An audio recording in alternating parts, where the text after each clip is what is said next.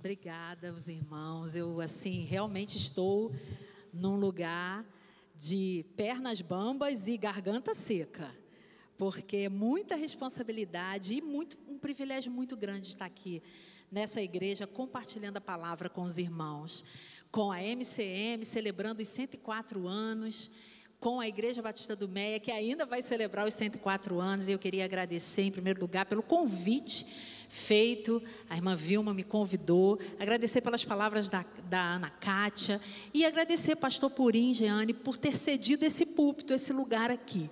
Como conversei lá atrás, né, não sou ninguém, não sou nada, tudo aquilo que hoje tenho feito é para a honra e glória do Senhor.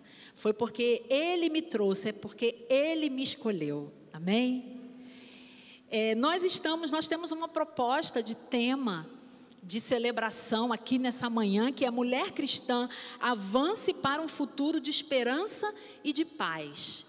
E também um texto, um texto lá de Jeremias 29, versículo 11 eu queria dar oportunidade para você abrir. Eu quero usar esse texto apenas como uma introdução a essa minha palavra, falando dessa proposta em relação a avançar para o futuro de esperança e de paz. Então você abra sua Bíblia, acesse seu celular ou a projeção, se quiser projetar também. E o versículo 11 diz o seguinte, de Jeremias 29 porque sou eu que conheço os planos que tenho para vocês, diz o Senhor, planos de fazê-los prosperar e não de lhes causar dano, planos de dar-lhes esperança e um futuro. Maravilhoso esse texto, um texto atualíssimo, que fala aos nossos corações. Nós, desde março de 2020, é, o mundo, e aqui, particularmente o Brasil, aqui em março de 2020, foi forçado a viver um novo tempo, um novo momento. Se acostumar com uma ameaça de um vírus letal que ceifou muitas e muitas pessoas. Como o pastor Purim falou, realmente a, a questão da, do coronavírus já está arrefecendo, nós estamos já podendo, com, podendo congregar né, de uma forma mais efetiva, estamos juntos como igreja hoje, mas muitas sequelas ficaram. Emocio sequelas emocionais e espirituais. Hoje em dia, vimos aqui as crianças, né? As nossas crianças estão crescendo com outros costumes. Elas se acostumaram, não sei se você tem filhos é, menores de dois anos ou de três anos para baixo, as crianças se acostumaram a brincar sozinhas. E elas, quando a gente começa a trazer elas de novo para o convívio social, elas não conseguem conviver. Elas pegam o seu brinquedinho e vão ali para o cantinho, porque elas não, não tiveram essa vivência nos últimos dois anos. Os nossos idosos estão cada vez mais depressivos, com medo da doença. Perdemos entes queridos, pessoas juntos de nós. E um paralelo que eu gostaria de fazer nessa introdução é que o profeta Jeremias, lá é, entre os anos 626 e 586 a.C., ele estava justamente no meio do povo, falando para um povo que estava passando por algo parecido. O povo de Deus estava cativo dos povos assírios e babilônicos naquele período. E eles passaram 70 anos como escravos. Mas a promessa de Deus e a palavra de Deus através do profeta Jeremias era que o povo precisava voltar à vida normal. Façam tudo novamente, podem se casar, comprem propriedades, trabalham, vivam, se alegrem. E essa é a mensagem que nós temos hoje, nós estamos retomando. Então se alegrem, comecem a fazer novamente planos, projetos, porque tem um futuro aí de esperança e muita paz para você. Eu creio nisso em nome de Jesus. Nós ainda enquanto igreja, nós vamos é, fazer e realizar muitas coisas, abençoar muitas vidas. Assim como a primeira MCM ou a primeira Sociedade de Mulheres, eu não me lembro na época, lá em, em 1918, eu não sei sinceramente qual era o nome usado, porque já mudou de nome várias vezes, né? mas aquelas mulheres que começaram a se reunir aqui, e eu ouvi um pouquinho da história dessas mulheres. Mulheres que começaram a se reunir para orar, pelos seus maridos que não eram crentes. Aqui, na semana do carnaval, olha isso. Elas separaram esse momento para começarem a orar por suas famílias. E Deus levantou um legado nessa igreja. Organizou um grupo de mulheres de oração. Eu tenho certeza que centenas e até provavelmente milhares de mulheres já passaram por essa MCM, de, do, de 1918 até agora, 2022. E nós precisamos ser boca de Deus neste lugar.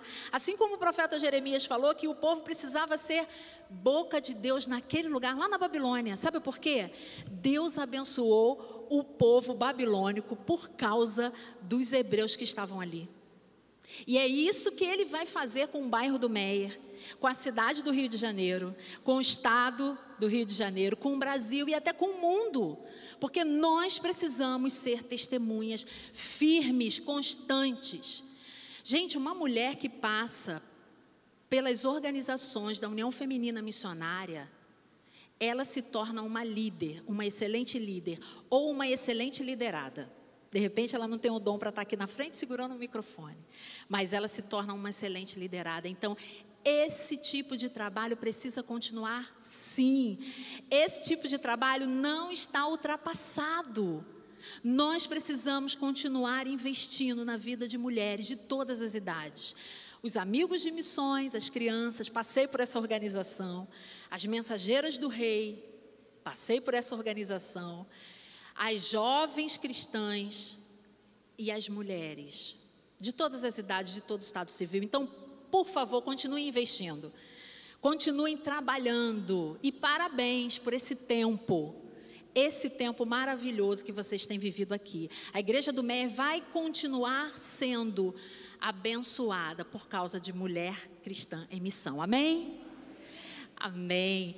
E a gente, para falar de um futuro de esperança e de paz, eu comecei a estudar e cheguei à conclusão que existe uma mulher na Bíblia, na qual a gente prega, um, é um texto, é um, é um livro pequeno, curto, de apenas quatro capítulos, mas conta uma história de princesa. Então, as jovens que estão aqui, é, que já sonharam em um dia ser a Cinderela, a Rapunzel ou qualquer outra personagem da Disney que é, tem um final feliz. Essa personagem não é da Disney, mas está aqui na palavra. Ela começou a vida com muitos problemas, problemas sérios, mas ela teve um final feliz. E essa personagem foi Ruth. E eu queria convidar você a abrir a sua Bíblia novamente lá no primeiro capítulo do livro de Ruth. E nós vamos ler os 18 primeiros versículos e vamos conversar um pouquinho sobre uma mulher que teve um futuro de esperança e de paz. Ruth capítulo 1, versículos de 1 a 18. Eu vou ler na Almeida século 21, tá? A família de Noemi em Moabe. Na época em que os juízes governavam, houve fome na terra. Por isso um homem de Belém de Judá foi morar por um tempo na terra de Moabe, com sua mulher e os dois filhos. O nome do homem era Elimeleque e o da sua mulher Noemi, e Malom e Quilion os nomes dos seus dois filhos. Eles eram efrateus de Belém de Judá. Ao chegar à terra de Moabe, permaneceram ali. Então Elimeleque, marido de Noemi, morreu e ela ficou sozinha com os dois filhos. Eles se casaram com mulheres moabitas, uma delas chamava Orfa e a outra Ruth, e viveram ali por quase dez anos. Malom e Quilion também morreram, de modo que Noemi ficou sozinha, sem os dois filhos e sem o marido. Quando Noemi ouviu falar que o Senhor havia visitado o seu povo, dando-lhe alimento, decidiu deixar a terra de Moabe e voltar com as noras para sua terra. Então ela partiu do lugar em que havia morado com as duas noras. Enquanto voltavam para a terra de Judá, Noemi disse às duas noras: Ide, voltai, cada uma para sua casa e para a casa da sua mãe. E o Senhor seja bondoso convosco, assim como fostes bondosas para com os que faleceram e também para comigo. Queira o Senhor que cada uma de vós encontre segurança na casa de outro marido. Mas quando as beijou, elas começaram a chorar em voz alta. E lhes disseram: Sem dúvida voltaremos contigo para o teu povo. Mas Noemi respondeu: Voltai, minhas filhas, porque viris comigo? Poderia eu ainda ter filhos para dar como marido? Voltai, minhas filhas, ide, pois já estou velha demais para me casar. Ainda que eu dissesse que há esperança e me casasse, me casasse esta noite e depois tivesse filhos, por acaso esperarias até que eles crescessem? Esperarias por eles sem se casar?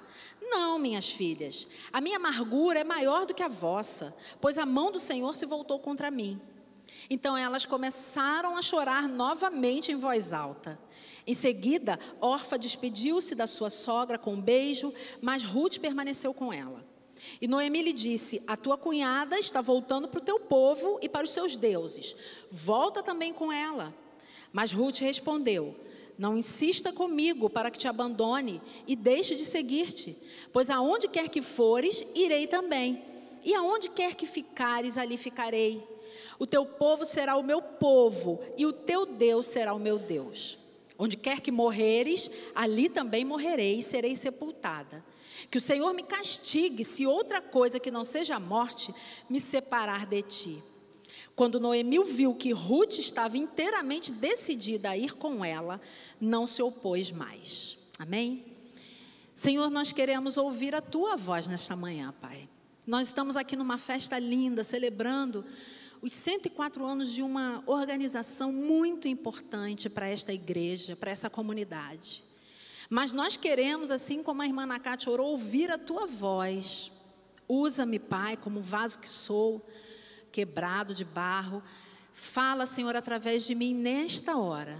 Eu te peço em nome de Jesus. Amém. Amém.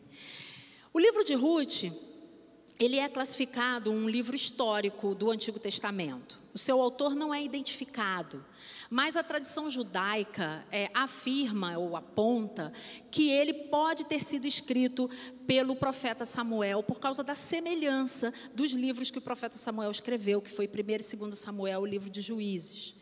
E de acordo com o texto, essa, essa história se passa na, nessa época, na época dos juízes. É, a narrativa começa em Belém, passa por Moabe e volta para Belém. Quando Noemi e sua nora Ruth voltam para Belém e ali se estabelecem novamente e têm uma nova vida. Então, se você nunca leu o livro de Ruth, assim como eu falei, é um livro curto, vale a pena. São quatro capítulos, você senta em meia hora, 40 minutos no máximo, você vai conseguir é, terminar de ler esse livro e vai ver que história linda aconteceu com essa mulher, com essas mulheres, né? O livro conta a história de um começo triste, com a morte, com o luto, mas com um final feliz. E retrata a vida de uma família normal, como a nossa, onde coisas extraordinárias podem acontecer. Às vezes a gente acha assim, poxa vida, minha família é tão normal, né? Tem tantos problemas. A família de Ruth e de Noemi tinham muitos problemas, mas coisas extraordinárias e sobrenaturais da parte de Deus aconteceram, porque essas duas mulheres permitiram que isso acontecesse. Mostra ainda, a, o livro também mostra a providência divina na vida delas. E mesmo quando Elimeleque saiu com sua família para morar em Moabe, também mostra a providência divina. Na verdade, não existe nenhum relato de que Deus tenha indicado Elimeleque a sair da, da cidade de Belém e ir para Moabe. Ele fez isso por conta conta própria, porque naquela época era muito comum, quando existia escassez, fome, as famílias migravam de um lugar para o outro para ter uma melhor qualidade de vida. Mas Elimeleque viveu pouco tempo naquele lugar. E a sua esposa ficou viúva junto com seus dois filhos. O texto diz que mais tarde, os dois filhos de Noemi se casaram com mulheres moabitas, Orfa e Ruth. E dez anos depois, aqueles dois homens também morreram. E as três mulheres ficaram sozinhas e viúvas. E ficar sozinha e viúva não é fácil. Não é fácil. Eu tenho uma viúva na minha família, minha irmã mais velha. Eu tenho cinco irmãs, todas mulheres, mais comigo seis, né? Mais a minha mãe sete. Meu marido fala que é a casa das sete mulheres. E é de fato. né? É aquele burburinho, aquela falação. E eu tenho uma viúva, ou duas no caso, minha mãe é viúva também, mas eu tenho uma irmã nova ainda, nova, viúva, nunca mais se casou. E não é fácil a vida da viúva, ela precisa se virar nos 30, nos 40, nos 10 segundos da vida. Às vezes, algumas ficam viúvas com os filhos pequenos, o que é pior, ou adolescentes. Aliás, não sei o que é mais difícil. Se é você ficar só com o filho pequeno ou filho com o filho adolescente. Mas a, a, a, hoje nós percebemos que a vida de uma viúva não é fácil. Imagine naquele tempo. Ela ficava completamente desamparada. As saídas para essas mulheres eram voltar para a casa dos seus pais. Se ela tivesse ainda condições de se casar novamente, ela poderia se casar novamente, desde que aquele novo marido assumisse a, a, aquela nova mulher. Enfim, elas estavam ali sozinhas e a única alternativa que Ruth encontrou foi voltar para Belém. Porque lá provavelmente ela era conhecida, ela tinha é, parentes mais longes, então ela percebeu que existia uma esperança lá na cidade de Belém. Mas ela era uma, uma sogra maravilhosa, gente, maravilhosa. Eu não gosto muito de piadinha de sogra, não, porque a gente leva, toma para si, né? Eu já tenho um filho de 22 anos, daqui a pouco está se casando, e eu não quero ser a sogra ruim. Mas Noemi era uma sogra maravilhosa, porque ela pensou no bem-estar daquelas duas moças jovens que poderiam fazer é, refazer a vida delas na cidade delas, sem desconforto nenhum, e falou: por favor, meninas, voltem para a casa dos seus pais e verifiquem se lá vocês, vocês têm possibilidade de se casar novamente, vocês são novas ainda, são mulheres bonitas, jovens, com saúde. E ela insistiu com isso várias vezes, e o texto diz que elas choraram. E quando existe choro na, na despedida é porque tem amor, tem sentimento. E mulher é assim, né? Mulher é toda sentimento. Tem umas que choram à toa, mesmo. Choram porque estão com dor, choram porque estão sem dor, choram porque veio uma coisa tão linda que nós vimos aqui agora, né? Uma menina cantando. Quando ela começou, eu falei: Poxa vida, não faz isso com a gente, não, né? Não faz, não machuca, não maltrata o nosso coração. Nós somos emotivas. Mulher é emoção pura. E aquelas três mulheres estavam passando por um momento muito difícil. E elas precisavam romper o relacionamento. Orfa aceitou a sugestão da sua sogra e a sua sogra não ficou chateada com ela por causa disso. Então prestem atenção, sogras. Existem algumas, algumas é, atitudes que de repente sua nora toma, que você não pode ficar chateado com esse tipo de atitude, porque às vezes aquilo vai ser melhor para ela, para a família dela. E Orfa entendeu que o melhor para ela era voltar para casa, para casa dos seus pais, e voltou. Mas Ruth não. Ruth teve uma outra postura.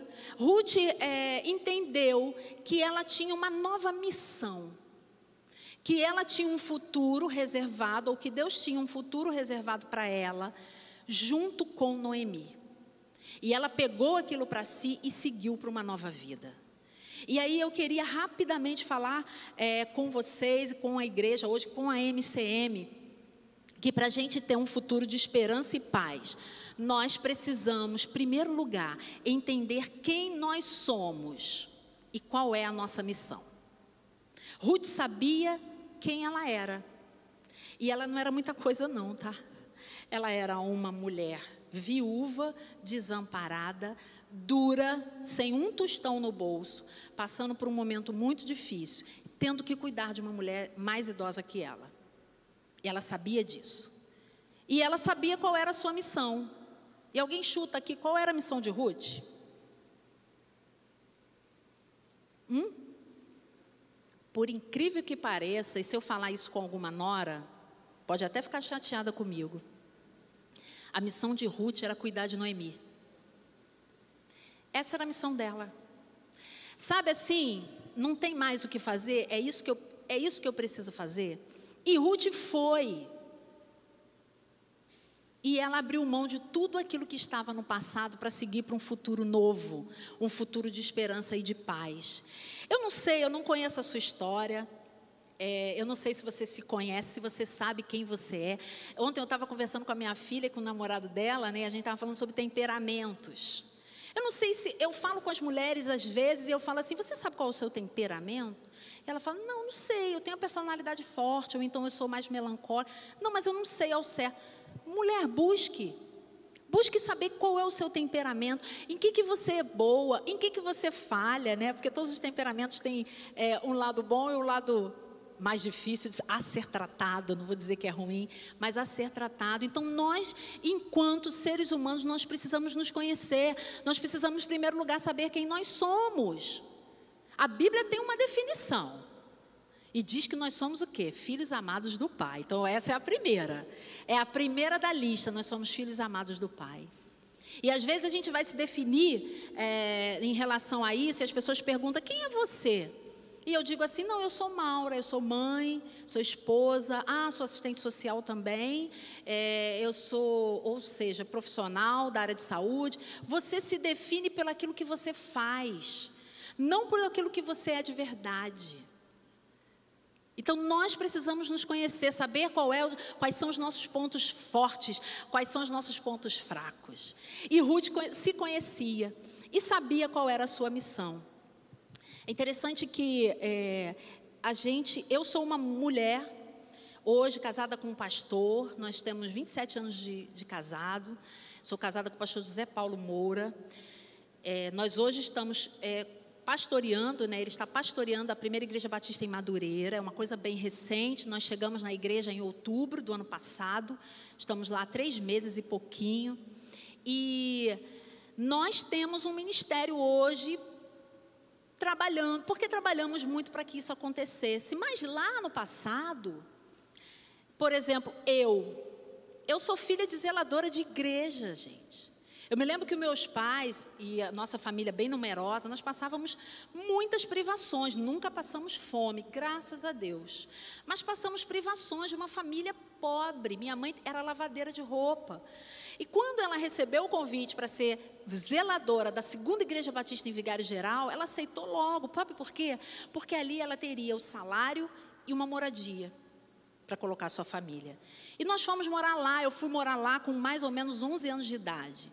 E, gente, ser zelador de igreja. Hoje a gente tem é, os funcionários da igreja. É tudo lindo, né? Maravilhoso, coraçãozinho para eles.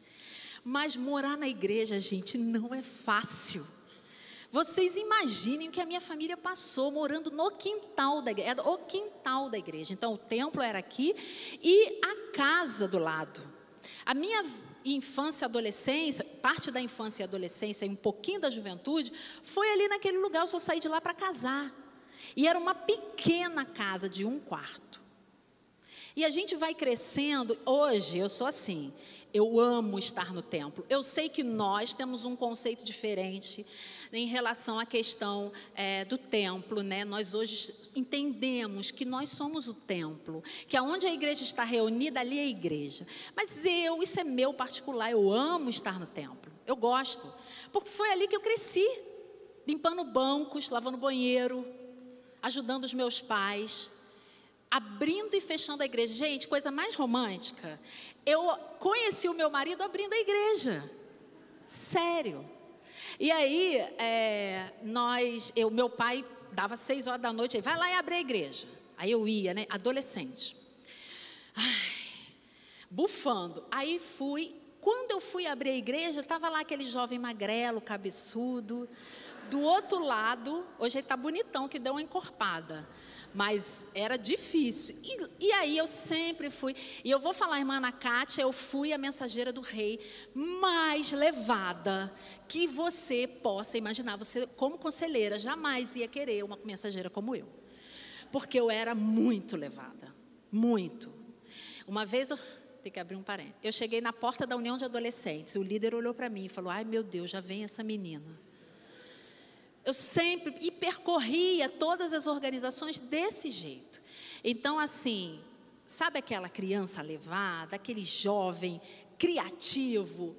Investe nele, porque vai ser um excelente líder. Aquele que faz a cabeça de todo mundo, vamos lá, vamos fazer sim. E aí, investe nele, porque é um excelente líder. E fechando parêntese, nós nos conhecemos assim. Então a história, toda a nossa história nos transforma nas, na pessoa que nós somos hoje. De repente, meu irmão, você teve uma história difícil, teve que vender picolé no trem, não sei. Teve que fazer outros tipos de serviços, trabalhar de noite. A sua história transformou você na pessoa que você é hoje. Glória a Deus por isso. Não olhe para a sua história com, com tristeza, com rancor, com mágoa com falta de perdão. Olhe para a sua história com orgulho, porque Deus permitiu que a sua história fosse dessa forma. Talvez, mulher, você tenha sido abandonada na infância, não sei.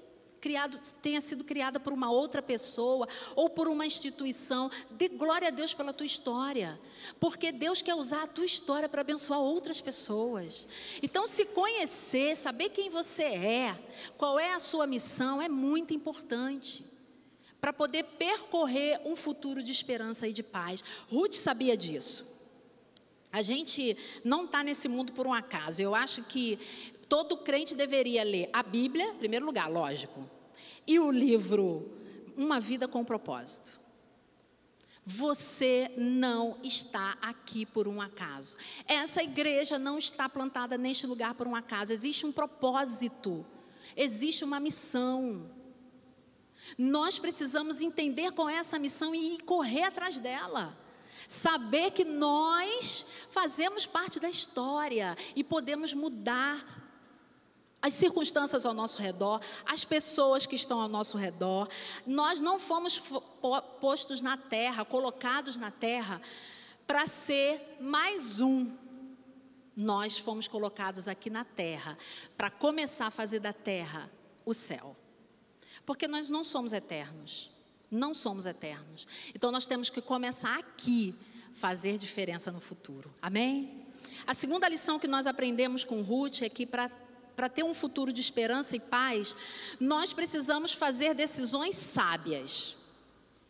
Existem três coisas que contribuem muito para a nossa formação. A primeira delas é a nossa herança genética. Nós temos no nosso corpo 46 mil cromossomos. 23 mil foram herdados do, do pai e 23 mil da mãe. Então, não tem como, somos iguais a eles. É engraçado que quando eu me casei, na semana do casamento, meu pai me chamou, na semana do casamento, e falou assim: Você tem certeza que você quer se casar? Meu pai é um homem de Deus, de oração. Eu me lembro, a, a, a, memória que eu tenho do meu pai é o meu pai orando.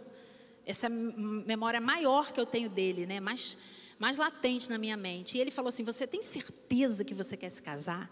Ainda dá tempo. Eu tinha 22 anos, estava fazendo o seminário do Sul.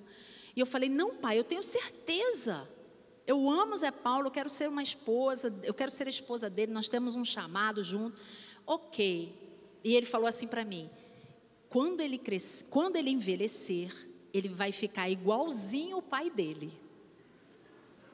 Olha os cromossomos aí, a herança genética. Gente, está igualzinho o pai dele. Ai, Jesus. Mas eu falei, eu sei, pai. E engraçado que depois, um pouquinho que nós nos casamos, o Zé Paulo me contou a mesma coisa, que ele fez a mesma coisa com ele quando os dois estavam sozinhos. E ele perguntou, Zé, e ele chamava de Zé, você tem certeza que você quer casar com a minha filha? E ele falou: Tenho certeza, seu Zé, eu amo sua filha, eu vou cuidar dela. E aí ele falou: Quando ela envelhecer, ela vai ficar igualzinha a mãe dela. Eu estou quase igual. Às vezes, quando a gente está chateado um com o outro, eu chamo ele de Faustino e ele me chama de Dona Glória. É normal. É, mas é porque nós temos uma herança genética, então não tem como. E o que, que isso tem a ver com escolhas? Porque herança genética a gente não tem como escolher, gente.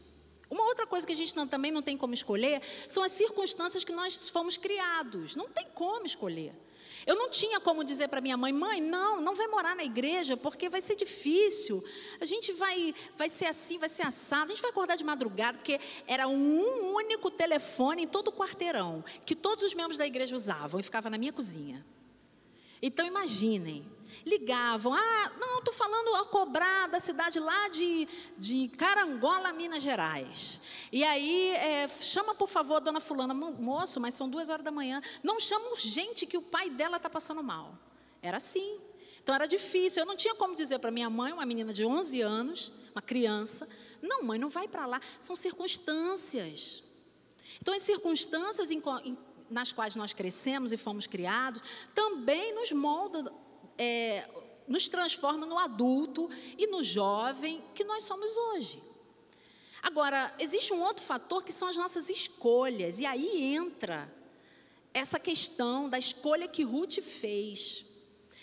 Eu posso escolher o futuro que eu quero para mim. Se eu vou estudar, se eu não vou. Se eu vou é, é, ser arquiteta, professora, assistente social, médico, pastor, ou não, ou se eu vou trabalhar numa outra área, eu posso fazer esse tipo de escolha. Eu posso escolher como vai ficar o meu cabelo. Se vai ser curto, se vai ser longo. Meu cabelo ontem estava mais ou menos na nuca já. E eu fui, eu tenho uma amiga que ela é cabeleireira, eu corto cabelo com ela, eu fui lá e eu falei assim, ó, corta curto. Ela, não, tá tão bonito. Não, não quero, dá muito trabalho, eu estou com muita coisa para fazer. E aí ela falou assim, tudo bem, a escolha é sua. Só que esse tipo de escolha é uma escolha, eu falei, ah, se eu não gostar, daqui a três meses ele está grande de novo. Essas escolhas são escolhas que não vão trazer muitas consequências para a nossa vida no futuro. Mas escolhas como um casamento, por exemplo, né? Como um problema sério na família, escolher não perdoar, isso traz grandes consequências. E nós precisamos ser sábios para fazer as escolhas certas. Como fazer isso? Aqui, ó. Leitura da palavra e oração.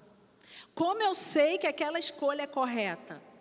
Perguntando a Deus porque Deus já está lá no futuro. Deus já estava no futuro de Ruth. E a escolha que ela fez foi a escolha mais acertada. E acredito que é, é, escolher estar com Noemi foi uma escolha importante, mas a escolha mais importante que o Ruth fez foi: eu aceito esse teu Deus aí. Eu quero daqui por diante, a partir, a partir de agora, o teu Deus é o meu Deus também. Porque os deuses estavam muito associados às localidades ou à localização. Então, em Moab tinha um Deus e Israel tinha outro Deus. E ela disse: Não, eu abro mão do meu Deus, eu abro mão da minha terra e eu vou andar com você. Então, nós precisamos começar a fazer escolhas acertadas. Ei, jovem, faça boas escolhas. Às vezes a gente quer fazer boas escolhas enquanto jovem, mas a gente anda com uma turminha, dá pesada. Risca do teu WhatsApp, risca do teu Twitter ou, ou do teu Instagram. Esse tipo de gente, se você está vendo que os frutos são ruins, vai acontecer coisa ruim com você também. Eu me lembro que é, eu fui criada no subúrbio, né? Ali em Vigário. O meu umbigo tá, eu acho que está tá aterrado lá, pastor, porque não consigo sair dali. Eu vou para, eu volto para o recreio, eu moro na Vila Militar, eu volto para Vigário Geral. É assim, vai lá, vai ficar. Eu não sei o que está acontecendo, mas Deus está no, tá no controle, está no propósito. E uma vez é, eu tinha amigas na igreja, adolescentes, lógico, eu estou contando isso para as jovens, tá? E eu sei que o que eu vou dizer, na minha época não era tão comum, mas hoje está muito comum, mas não é certo. E eu tinha algumas amigas do bairro, e o bairro não é um bairro lá grande coisa. A gente tem uma comunidade lá muito forte e um, com pessoas envolvidas com tráfico de drogas e etc. Naquela época já existia, lógico. E o meu pai, quando eu fiz amizade com essas meninas da rua, ele chegou para mim e falou assim: Você tem que rever as suas amizades, porque essas meninas não são boa companhia para você, não é uma boa influência. O que ele queria dizer para mim era: se você continuar andando com elas, você vai fazer péssimas escolhas. E eu falei: ah, meu pai sabe de nada. Eu era temporão. E meu pai realmente já era idoso quando é, eu nasci. Sabe de nada, meu pai? Vou sim, vou continuar andando. E aí eu me lembro uma vez, um sol causticante de verão, duas horas da tarde. Eu cheguei da escola, almocei e fui para a casa dessas meninas, para a casa de uma delas, onde elas estavam reunidas. Chegando lá, a gente conversou, a gente ouvia música, nada demais. Elas falavam muito palavrão e tudo. E eu, uma, de, uma delas puxou um assunto e perguntou assim para mim: Maura, você já está sabendo da novidade? Eu falei: Não, o que, que houve? a fulana está grávida. Uma delas ali me apontou. Eu falei, o quê? Está brincando? Vocês estão brincando? Não, não, ela está grávida. Na mesma hora que ela me falou aquilo, as palavras do meu pai vieram na minha mente. Essas meninas não são boa companhia para você.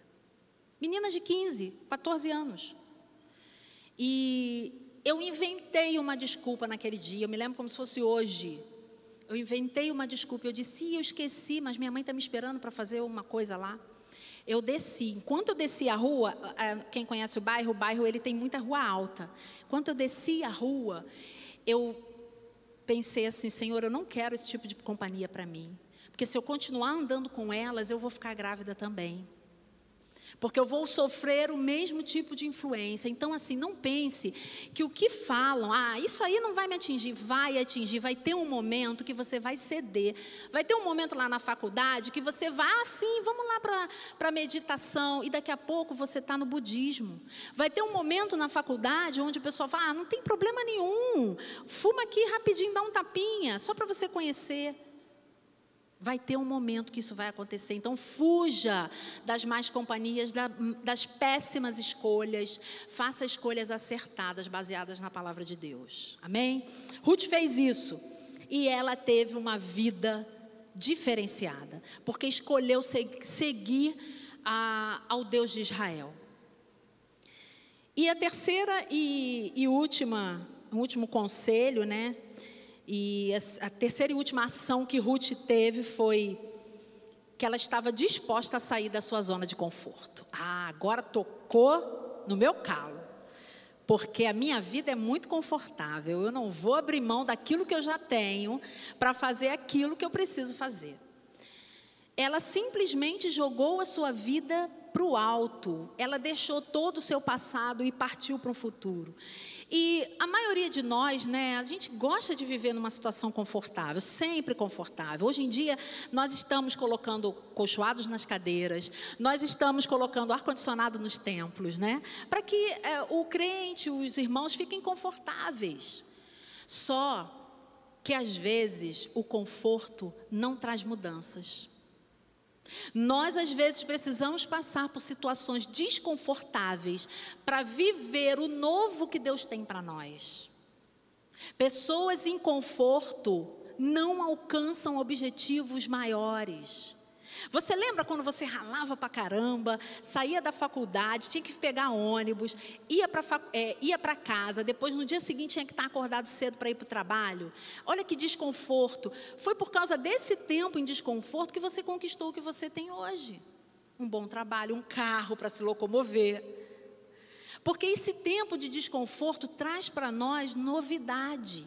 Então, quem fica sempre na zona de conforto não recebe novidade, não recebe nada além daquilo que Deus tem para nós. Ruth fez isso. E eu sei que às vezes não é fácil mudar, gente, não é fácil. Eu conheço mulheres e atendo em gabinete às vezes algumas mulheres que elas se recusam a fazer é, mudanças extremas, como por exemplo a transferência de um marido para um outro estado, elas não querem ir, não, eu não vou sair daqui de perto da minha família, não vou sair de perto da minha mãe, da minha casa confortável, do meu apartamento lindo, montadinho. Desconforto. E aí elas rejeitam algo novo que Deus pode estar trazendo para a vida delas. Há pouco tempo atrás, uma pastora me, me convidou para tomar um café. E aí, quando o pessoal chama a gente para tomar um café, é sinal que vem alguma coisa por aí, né? E ela falou assim: Eu queria muito conversar com você. Falei, tá bom, vamos lá, vamos conversar. E ela falou assim: Maura, eu e meu esposo recebemos um desafio de pastorear uma igreja num outro estado. E eu falei: Nossa, que bom!